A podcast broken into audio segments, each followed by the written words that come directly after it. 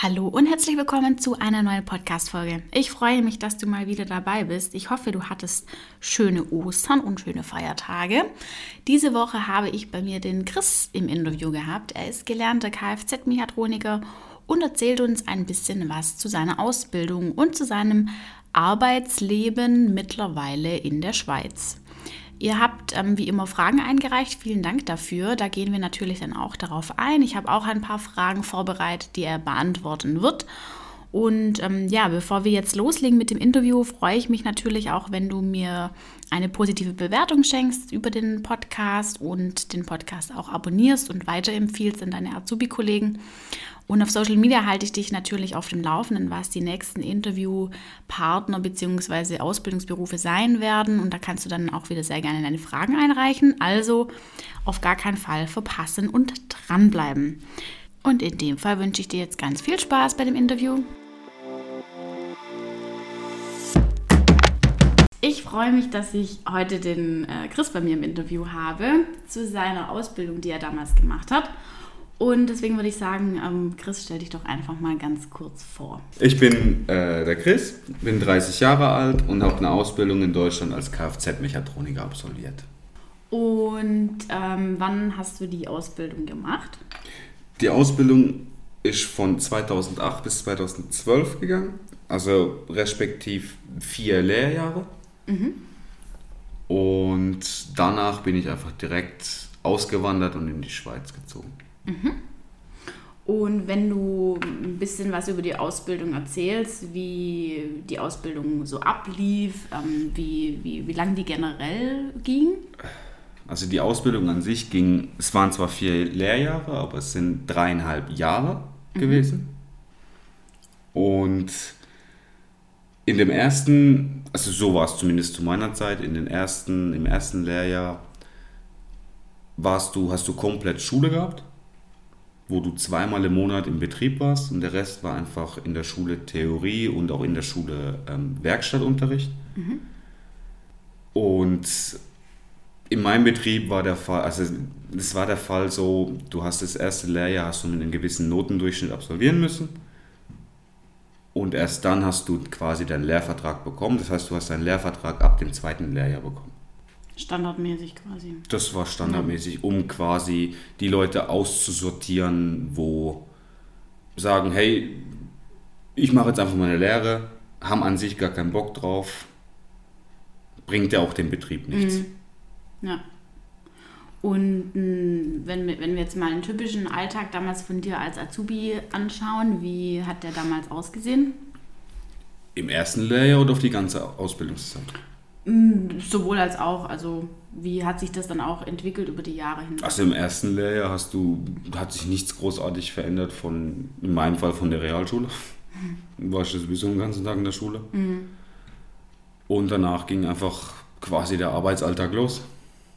Von morgens bis abends in der Werkstatt. Einmal die Woche in der Schule. Ja, war hart. Ist so. Und das war dann auch, ähm, also kann man sich das so vorstellen, weil ich bin, ich bin ja gar nicht äh, so autoaffin und wenn ich dann mal in die Werkstatt gehe, dann bringe ich mein Auto hin und hole es dann ab, wenn es fertig ist. Und du hast dann quasi alles äh, gemacht, was man sich so als Normalo, sage ich mal, vorstellt, was in der Werkstatt äh, ganz normal anfällt. Gut, in der ersten Zeit natürlich nicht. Also mhm. du hast ja, du bist ja in der Ausbildung, du lernst es ja erst. Also du wirst jetzt nicht direkt voll eingespannt oder dass du sagst, ja, dass der Werkstattleiter sagt, pass auf, du machst das Auto, du machst an dem Auto das, das, das, das, das. Du wirst einfach, du hast einfach deinen Gesellen zugeteilt in der Zeit mit dem du zusammenarbeitest und dann lernst du von Tag zu Tag, von Woche zu Woche, von Monat zu Monat einfach mehr, mhm.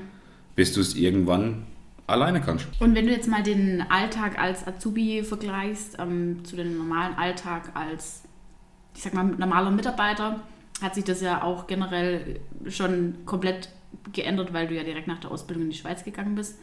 Ähm, welche großen Unterschiede kannst du da denn sehen im Alltag? Also im Alltag an sich, du bist halt, du hast halt in deiner Ausbildung, hast du, klar, du hast schon Verantwortung, aber nicht in dem Sinne, weil immer noch einer dabei ist, der über deine Arbeit drüber guckt und dich damit so absichert. Und sobald du halt ausgelernt bist, musst du alles, musst du 100% liefern können, dass es auch funktioniert, dass nichts passiert, dass der Kunde nicht wiederkommt mit irgendwelchen Reklamationen oder es ist schon ein großer Unterschied, gerade was stresstechnisch und Belastungen angeht, ist halt schon ein echter Unterschied. Und welche Weiterbildungen kennst du, die man nach der Ausbildung machen kann? Dadurch, dass ich nach der Ausbildung direkt in die Schweiz gegangen bin, habe ich von den deutschen Weiterbildungsmöglichkeiten nicht so wirklich einen Durchblick. Mhm. Ich weiß, wie es hier ist, aber in Deutschland, du kannst im Endeffekt, du hast ja rein theoretisch, du hast einen handwerklichen Beruf gelernt. Du kannst Weiterbildungs, alles was mit Kfz zu tun hat, also mit dem Auto an sich zu tun hat, sei es Ersatzteile, sei es TÜV oder sonst irgendwas, du kannst eigentlich in jede Richtung gehen. Mhm. Das bekannteste ist ja dann wahrscheinlich den, den Meister zu Der Kfz-Meister, genau. Ja. Genau, und ich habe ähm, auch mal noch mal so ein bisschen äh, gegoogelt, was es da für Möglichkeiten gibt. Also da gibt es unter anderem zum Beispiel den technischen Fachwirt. Ähm, man kann als Automobilverkäufer oder Automobilserviceberater weitermachen. Ähm, den Betriebswirt im Kfz-Handwerk kann man machen. Kfz-Servicetechniker, Industriebetriebswirt ähm, oder eben den Meister oder den staatlich geprüften Techniker. Also da gibt es ja echt etliche Varianten, ähm, die man da dann machen kann, wenn man danach weitermachen möchte. Wenn man möchte, ja. ja. Das ist richtig. Hat sich dein Beruf bzw. Dein, dein, ja, dein, dein Job im Alltag durch oder wegen Corona ähm, verändert? Also tatsächlich bei unserem Betrieb jetzt hat sich durch die Corona-Lage von wegen, dass wir, dass du keine Arbeit hast oder sonst irgendwas, so war es gar nicht. Sondern ganz im Gegenteil, wir haben viel, viel mehr Arbeit gehabt. Durch Corona, warum auch immer. Mhm. Aber an sich geändert hat sich dadurch gar nichts. Also es hatte keinen Einfluss auf, was wir jetzt im Nachhinein merken. Im Nachhinein haben wir Corona-Probleme. Ah, okay. Sei es ähm, Teilelieferungen oder sonst irgendwas, diese, ja. Verzögert sich gerade alles. Das verzögert sich ja. alles. Auch Autolieferungen, die neu bestellten Autos und so weiter. Das, das merkt man alles jetzt erst im Nachhinein. Also, zur, also da, wo Corona war, hatten wir es nicht gemerkt. Mhm. Gar nicht.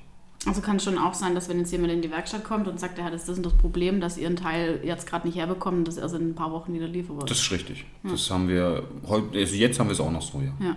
Okay. Was ist denn generell überhaupt der Unterschied, ähm, weil du hast ja Kfz-Mechatroniker gelernt, es gibt ja aber auch noch den Kfz-Mechaniker. Was ist denn da generell überhaupt der Unterschied? Tatsächlich beschäftigt sich einfach der Kfz-Mechatroniker viel, viel mehr auf den Schwerpunkt Elektronik, was auch ähm, gerade Diagnosen, alles, was elektrikmäßig anfällt und so weiter am Auto, bist du dafür zuständig quasi und nicht der Mechaniker. Weil der Mechaniker ist an sich nur für die Mechanik, so wie der Name schon sagt, für die Mechanik vom Auto zuständig. Es ist halt ein weit gefächertes Wissen, wo du haben musst, quasi. Es ist ja nicht nur auf eine Marke bezogen, sondern auf alles am Auto. Mhm. Und den Kfz-Mechaniker meintest du aber ja vorhin, ähm, dass man den so an sich ja auch gar nicht mehr lernen kann. Ne? Nein, das gibt es in Deutschland nicht. Das war zu meiner Zeit schon so, dass, es, dass du nur noch diesen Mechatroniker lernen kannst. Mhm. Ja, wird sich ja dahingehend auch noch stärker verändern. Definitiv. Wenn wir jetzt nochmal einen Blick auf die Ausbildung werfen, welche Vor- und Nachteile kannst du denn über die Ausbildung sagen? Vor- und Nachteile. Lehrjahre sind keine Herrenjahre. ist, ist nun mal so. Du hast einfach. Der Vorteil ist in der Ausbildung, du hast einfach nicht so viel ähm, Verantwortung. Das finde ich vorteilhaft. Du lernst, du lernst sehr, sehr viel auch was neue Autos, die, die ganzen, die ganzen ähm, Techniken von den alten Mechanikern und so weiter. Das finde ich halt schon, es ist schon nicht schlecht.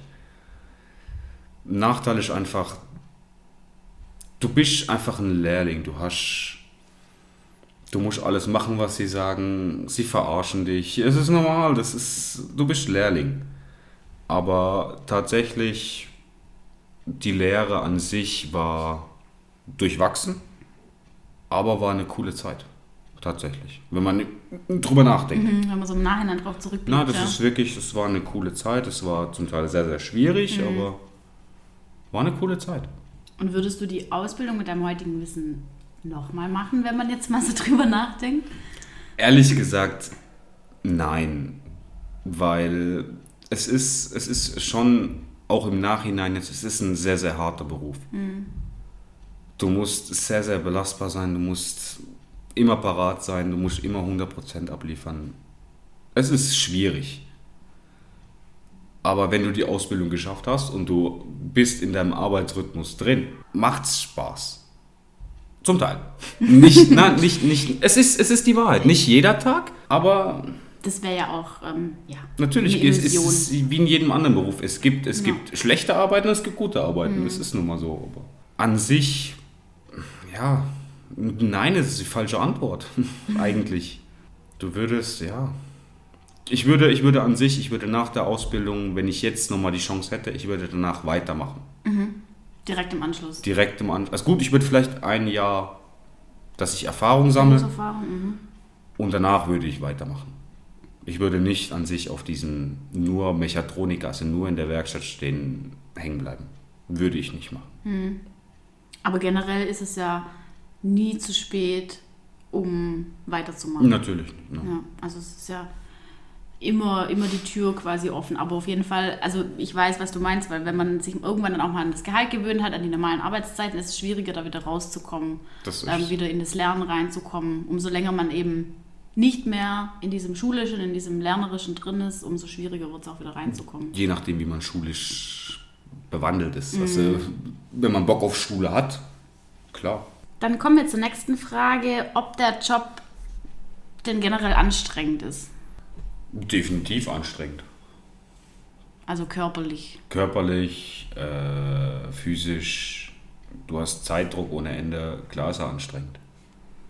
Da braucht man nicht schön drum rumreden. Steht man unter Strom. Definitiv, die Autos müssen, die Autos müssen pünktlich zu dem Termin fertig werden, zu der Uhrzeit, an dem Tag. Also hat man schon äh, genaue, krasse Vorgaben, an die man sich halten muss. Klar. Wenn du die Möglichkeit hättest, was würdest du an der Ausbildung ändern? Also zu der Zeit, wo ich es gemacht habe, definitiv am Lohn.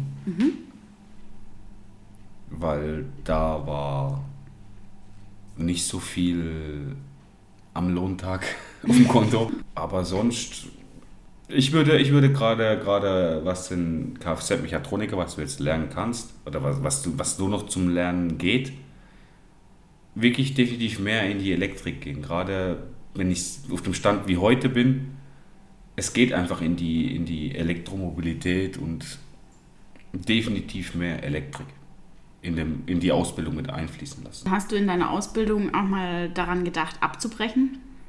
Es gab die Tage, ja. Vereinzelt. Aber im Endeffekt habe ich es trotzdem durchgezogen, weil ich mir gedacht habe, ich habe mich dafür entschieden. Ich ziehe es auch durch. Es muss, es ist eine abgeschlossene Berufsausbildung, ist das A und O. Und das war dann quasi auch deine Motivation, ähm, dran zu bleiben. Und Definitiv, definitiv. Und ich habe das Ziel gesehen, ich habe nicht mehr lange, ich bin bald fertig. Und im Endeffekt, was ich danach mache, bleibt er mir überlassen, ob ich in dem Beruf weiterbleibe, ob ich weitere Schulen mache oder Aber man hat auf jeden Fall schon mal was Handfestes, ähm, klar, auf dem man weiter aufbauen definitiv, definitiv. kann. Und hattest du auch Klassenkameraden oder Azubi-Kollegen, die die Ausbildung abgebrochen haben? Einer hat das abgebrochen, ja, von seinen ähm, schulischen und betrieblichen Leistungen. Aber sonst haben es eigentlich in der Berufsschulklasse so ziemlich alle durchgezogen. Voraussetzung war halt, dass sie diese äh, Gesellenprüfung schaffen, die ganz am Schluss anstand. Also da gab es auch welche, die das dann nicht geschafft haben ganz Ja, am Ende. ja, ja. Die Gesellenprüfung an sich ist tatsächlich kein Zuckerschlecken. Das ist, ja. Das sind halt acht Stunden nonstop, wirst du geprüft. Und wenn Das- du, ja. Nicht einfach. Und wenn du da durchfällst, hast du ja bestimmt auch nochmal die Möglichkeit, das dann zu wiederholen, oder? Nach einem halben Jahr. Also du musst nochmal ein halbes Jahr dranhängen.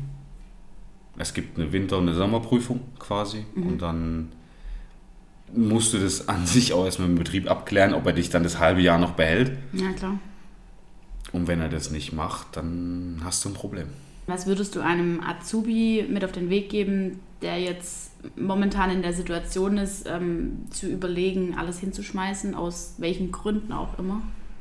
Ich würde mich in erster Linie erstmal fragen, warum? Mhm. An was es liegen könnte, an was es liegt oder sonst irgendwas. Und dann auf meinen direkten Vorgesetzten zugehen, das ansprechen. Und wenn das an sich nichts bringt, es gibt mit Sicherheit irgendwelche Institutionen, die Handelskammer oder sonst irgendwas, wo man sich auch Rat holen kann. Wie, was, wo oder was wäre, wenn es jetzt so ist, dass ich den Betrieb wechseln möchte oder kündigen möchte, alles hinschmeißen möchte. Ich würde es an sich nicht raten, das zu machen. Sondern dass man es halt einfach durchzieht. Einfach durchziehen und, und dann, wenn du noch ein Jahr oder ein halbes Jahr hast, ziehst durch. Nach dem halben Jahr kannst du immer noch sagen, ja, pass auf, hey, in einem halben Jahr hat sich was geändert oder nein, ich habe gar keinen Bock mehr drauf, dann kannst du immer noch was anderes machen. Wenn wir jetzt mal die Situation betrachten, dass du quasi nach deiner Ausbildung direkt in die Schweiz gegangen bist, um dort zu arbeiten, ähm, welche Unterschiede siehst du jetzt mal generell auf den Job bezogen, aber auch auf die Ausbildung zwischen Deutschland und der Schweiz? Also gerade als Ausgelernter finde ich jetzt oder würde ich sagen, hat es keine großen Unterschiede, was die Arbeit angeht. Ähm, lehrlingsmäßig finde ich einfach, dass die Lehrlinge in der Schweiz gerade in diesem Beruf jetzt sehr, sehr früh ähm, das selbstständige Arbeiten lernen. Mhm. Und das, was ich gut finde. Also in dem Betrieb jetzt, wo ich jetzt bin, sind die Lehrlinge ab dem zweiten Lehrjahr quasi komplett allein unterwegs, wo sie, wo sie alleine diese Servicearbeiten machen, Reparaturen durchführen.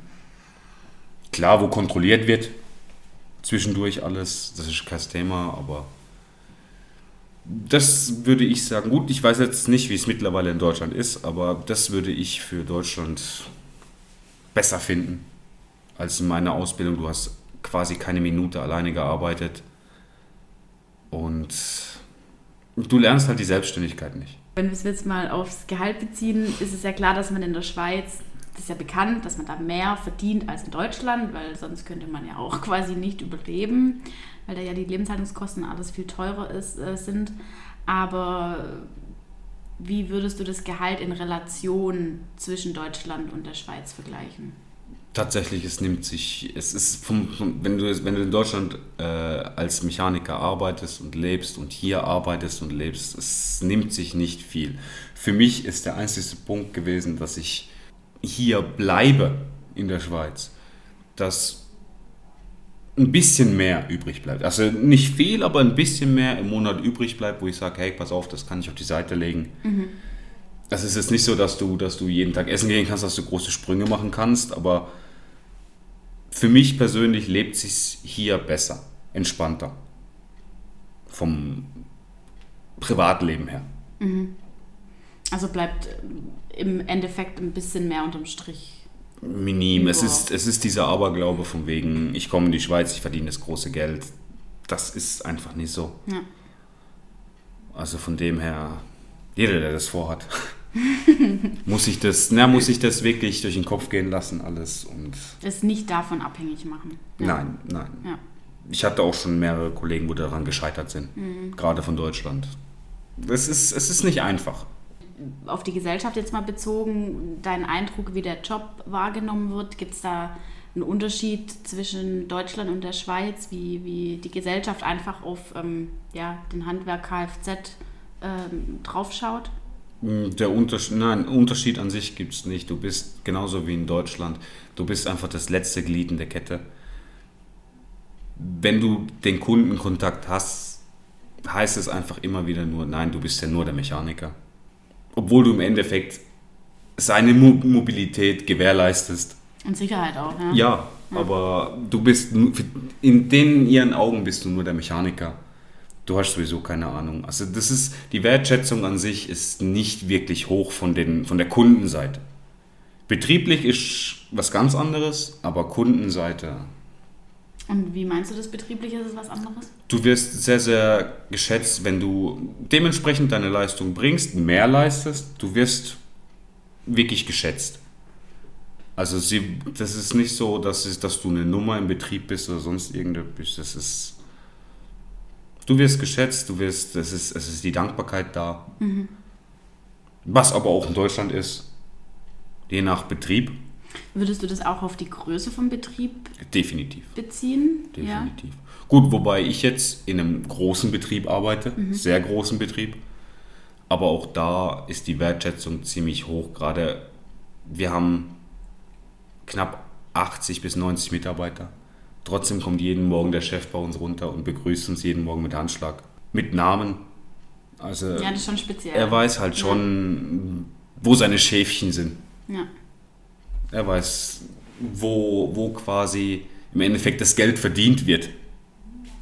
Und dementsprechend merkst du die Dankbarkeit. Und siehst du das jetzt eher am Unterschied vom, vom Betrieb an sich oder denkst du, wenn der Betrieb jetzt in Deutschland stehen würde, wäre es genau gleich? Nein, das wäre genau gleich. Okay. Würde, das ist meine persönliche Meinung. Ja. Das wäre genau gleich. Also wenn du, klar, wenn du, wenn du, wenn du an sich die Leistung nicht bringst und mehr kaputt machst, als was du reparierst, hast du dementsprechend die Wertschätzung nicht. Ist sehr logisch. Aber du musst einfach am Ball bleiben, du musst dich immer informieren und so weiter und dann bist du ziemlich weit vorne mit dabei. Dann kommen wir jetzt auch schon zu den Fragen, ähm, die von euch eingereicht wurden. Vielen Dank auf jeden Fall auch dafür. Und die erste Frage ist, ob man sich in deinem Beruf ähm, auf eine spezielle Automarke spezialisiert oder ob das ähm, komplett offen ist. Das, ist, das liegt in dem Sinne von demjenigen, wo, wo das lernen möchte. Du kannst, du kannst in einer freien Werkstatt anfangen wo du jede Marke hast. Du kannst bei einem Vertragshändler anfangen, wo du zum Beispiel nur Mazda, nur VW, nur Mercedes hast. Es ist halt, meiner Meinung nach, hast du in der freien Werkstatt ein weit gefächertes äh, Wissen dann, mhm. weil du an jeder Marke arbeitest. Wobei ich zum Beispiel habe auf Mercedes gelernt, mhm. bin seitdem nur auf Mercedes und das ist halt, ja, gerade Sachen Mercedes musst du nicht großartig mir irgendwas vorschreiben wollen. Ich mache das schon so lange. Wenn du, wenn du, wenn du, eintönig ist das falsche Wort, aber wenn du, wenn du, wenn du Lust hast, dich auf eine Marke zu spezialisieren, dann auf jeden Fall ein Vertragshändler und auch weiterführend dann ein Vertragshändler. Ja, das ist, es hat beides Vor- und Nachteile, je nachdem, was man macht. Ja, aber es ist ein in dem Sinn komplett frei überlassen. Das, ist, das spielt keine Rolle, ja.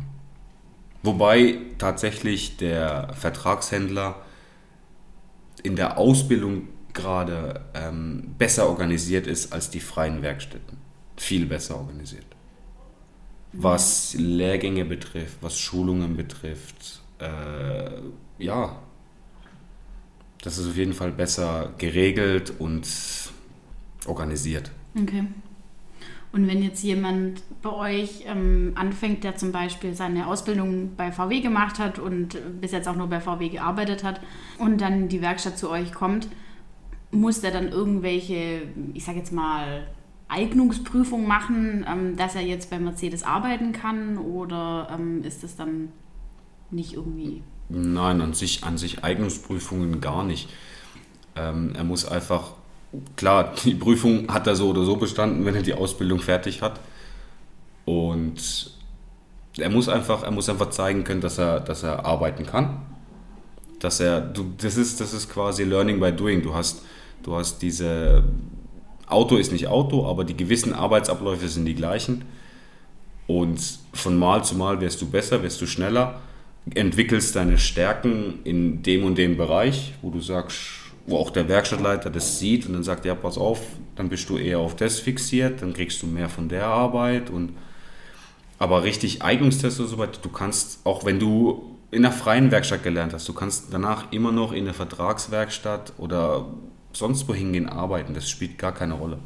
Also es ist im Prinzip, wie wenn ich jetzt meinen mein, mein Job wechsle und woanders anfange, dann habe ich ja auch eine Einarbeitungsphase. Richtig, richtig. Und das ist im Prinzip kein Unterschied. Richtig, du bist, du bist quasi eine Woche lang, also bei uns jetzt der Fall, du bist eine Woche lang mit einem Mechaniker, der schon länger da ist, unterwegs. Und nach der Woche heißt ja, mach selber. Hm. Und wenn du halt ein bisschen länger hast, ja mein Gott, du bist neu, es ist normal, dass du länger hast. Geht die Welt auch nicht unter. Geht die Welt nicht unter, nein. Und du meintest jetzt vorher was, dass ihr quartalsweise auch ähm, so Lehrgänge habt. Da wird dann quasi einfach kontinuierlich, äh, werdet ihr geschult und immer auf die aktuellen Gegebenheiten das ist richtig. vorbereitet. Oder du wirst, du, das ist, eine, das ist, früher war es an sich, dass du, dass du quasi in ein Schulungszentrum musst. Heutzutage ist es alles online. Du musst dann quasi, das ist meistens, in der Regel geht es eigentlich zwei Stunden hast du wieder eine Online-Schulung, danach musst du einen Test und so weiter alles absolvieren, ähm, um quasi die Werkstattqualität äh, und auch, dass du an diesen gewissen Dingen arbeiten darfst, sei es ähm, die Elektrofahrzeuge oder die neuen Motoren, wo jetzt, wo jetzt kommen, ähm, dass du daran arbeiten darfst, dass du qualifiziert bist, dass du weißt, um was es geht was welches Bauteil wo neu ist, was das macht. Also die musst du definitiv absolvieren. Was du in einer freien Werkstatt zum Beispiel nicht hast. Mhm. Sie machen einfach. ist okay. so. Na, es ist, ja, aber in der Regel, in der Regel, du arbeitest eigentlich nur an neuen Autos. Also von dem her du musst schon wissen, was du machst. Dann war noch eine Frage, ob du genug verdienst. Also genug ist ja immer so, liegt im Auge des Betrachters, was genug und was äh, nicht genug ist. Ähm, aber wie würdest du dein Gehalt einstufen? Eben, wie du schon sagst, genug. an sich, an sich für die, für die Verantwortung, wo du hast, zum Teil, zum teilweise bei der Reparatur, ist es definitiv zu wenig, aber an sich auch dieses Autogewerbe an sich ist total unterbezahlt. Es ist einfach so. Du musst es einfach, wenn du Bock drauf hast, du musst es mit Leidenschaft tun und darfst in der Hinsicht nicht nur aufs Geld gucken. Das darfst du nicht machen. Also man macht den Job jetzt nicht vorzugsweise, weil man so viel verdient. Nein, auf gar keinen Fall. Und ähm, wenn wir das jetzt mal in Zahlen konkret ausdrücken, dann habe ich mich mal ein bisschen schlau gemacht. Also in Deutschland ist so der Durchschnittslohn ähm, bei einem Kfz-Mechatroniker zwischen 2,2 und 2,7, je nach Bundesland natürlich und je nach ähm, Berufserfahrung auch. Also dass man da so ein bisschen einen Anhaltspunkt hat. Wir reden natürlich immer von Brutto. Die nächste Frage war, welche Fähigkeiten man für die Ausbildung denn mitbringen muss ja, man sollte einfach äh, körperlich fit sein, wie auch geistig, mhm. belastungsfähig. Weil man eben unter so einem Zeitdruck auch steht. Definitiv Zeitdruck, ja. Das ist, das ist das Hauptkriterium, der Zeitdruck. Und dann war die nächste Frage, was man denn in der Ausbildung verdient. Also das ist ja jetzt wieder anders zu dem, was du damals verdient hast, aber vielleicht möchtest du deine Zahlen mal sagen von der Ausbildung und dann sage ich, was ich zu dem jetzigen Stand gefunden habe. Also im ersten Lehrjahr, was wir schon drüber hatten, ich hatte ja nur ähm, schulischen Unterricht quasi, mhm. habe ich tatsächlich 32 Euro im Monat verdient. Wow. Und hat sich dann logischerweise dann gesteigert, mhm. aber im vierten Lehrjahr waren es zu meiner Zeit 635 Euro, wo ich ausbezahlt bekomme. Also netto dann? Netto, ja. ja. Okay. Also die aktuellen Zahlen sind, dass man im ersten Lehrjahr zwischen 700 und knapp 1000 Euro verdient, im zweiten Lehrjahr zwischen 750 und 1100, im dritten Lehrjahr zwischen 820 und 1200 und im Viertellehrjahr zwischen 860 und 1260. Also das kommt dann natürlich auch immer aufs Bundesland drauf an und auf den Betrieb. Dann kommen wir zur letzten Frage und zwar, wie die Work-Life-Balance in deinem Job aussieht. Das ist tatsächlich vom Betrieb zu Betrieb unterschiedlich. Ich habe, seitdem ich jetzt in der Schweiz bin, einmal jetzt den Betrieb gewechselt. Im vorherigen Betrieb zum Beispiel hast du eigentlich nie abschalten können. Mhm. Du wurdest äh, auch in deinen Ferien, wo du hattest, wurdest du angerufen, weil irgendwie Not am Mann war, du hast arbeiten müssen. Länger arbeiten war quasi an der Tagesordnung. Und mittlerweile eben von Betrieb zu Betrieb unterschiedlich. Mittlerweile ist es jetzt bei mir so, ähm, ich habe um Viertel ab fünf Feierabend. Sobald ich mich ausstempel, kannst du den Kopf abschalten. Du hast komplett Freizeit, auch wenn du im Betrieb noch bist und mit deinen Arbeitskollegen eine rauchst oder keine Ahnung was, du bist komplett draußen schon wieder aus dem, aus dem Geschehen. Was echt sehr, sehr gut tut. Das ist halt, wie gesagt, von Betrieb zu Betrieb unterschiedlich. Aber in der Regel ist es so und es sollte auch so sein. Mhm. Ja. Okay, also du würdest das auf deine persönliche Erfahrung jetzt auch so ein bisschen auf die Betriebsgröße abhängig machen, weil du eben die Erfahrung gemacht hast. Ja, das auf jeden Fall. Ja. Aber es das heißt jetzt nicht pauschal, dass jeder kleinere Betrieb äh, schlechte Work-Life-Balance anbietet. Das kommt dann nein, nein, das, von das, Unternehmen zu Unternehmen. Das gar nicht. Das ja. kommt halt auch auf die Unternehmensführung drauf ja, an, ja. auf die Unternehmensphilosophie. Ja, klar. Je nachdem. Es gibt solche und solche. Okay, dann sind wir damit auch am Ende von dem Interview. Dann äh, ganz äh, herzlichen Dank für deine Zeit und für deine Antworten und in dem Fall bis zum nächsten Mal.